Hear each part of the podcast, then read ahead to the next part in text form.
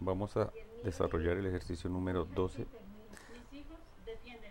de la página 28 del libro. Entonces ya que tenemos 4 como base y 3 como exponente.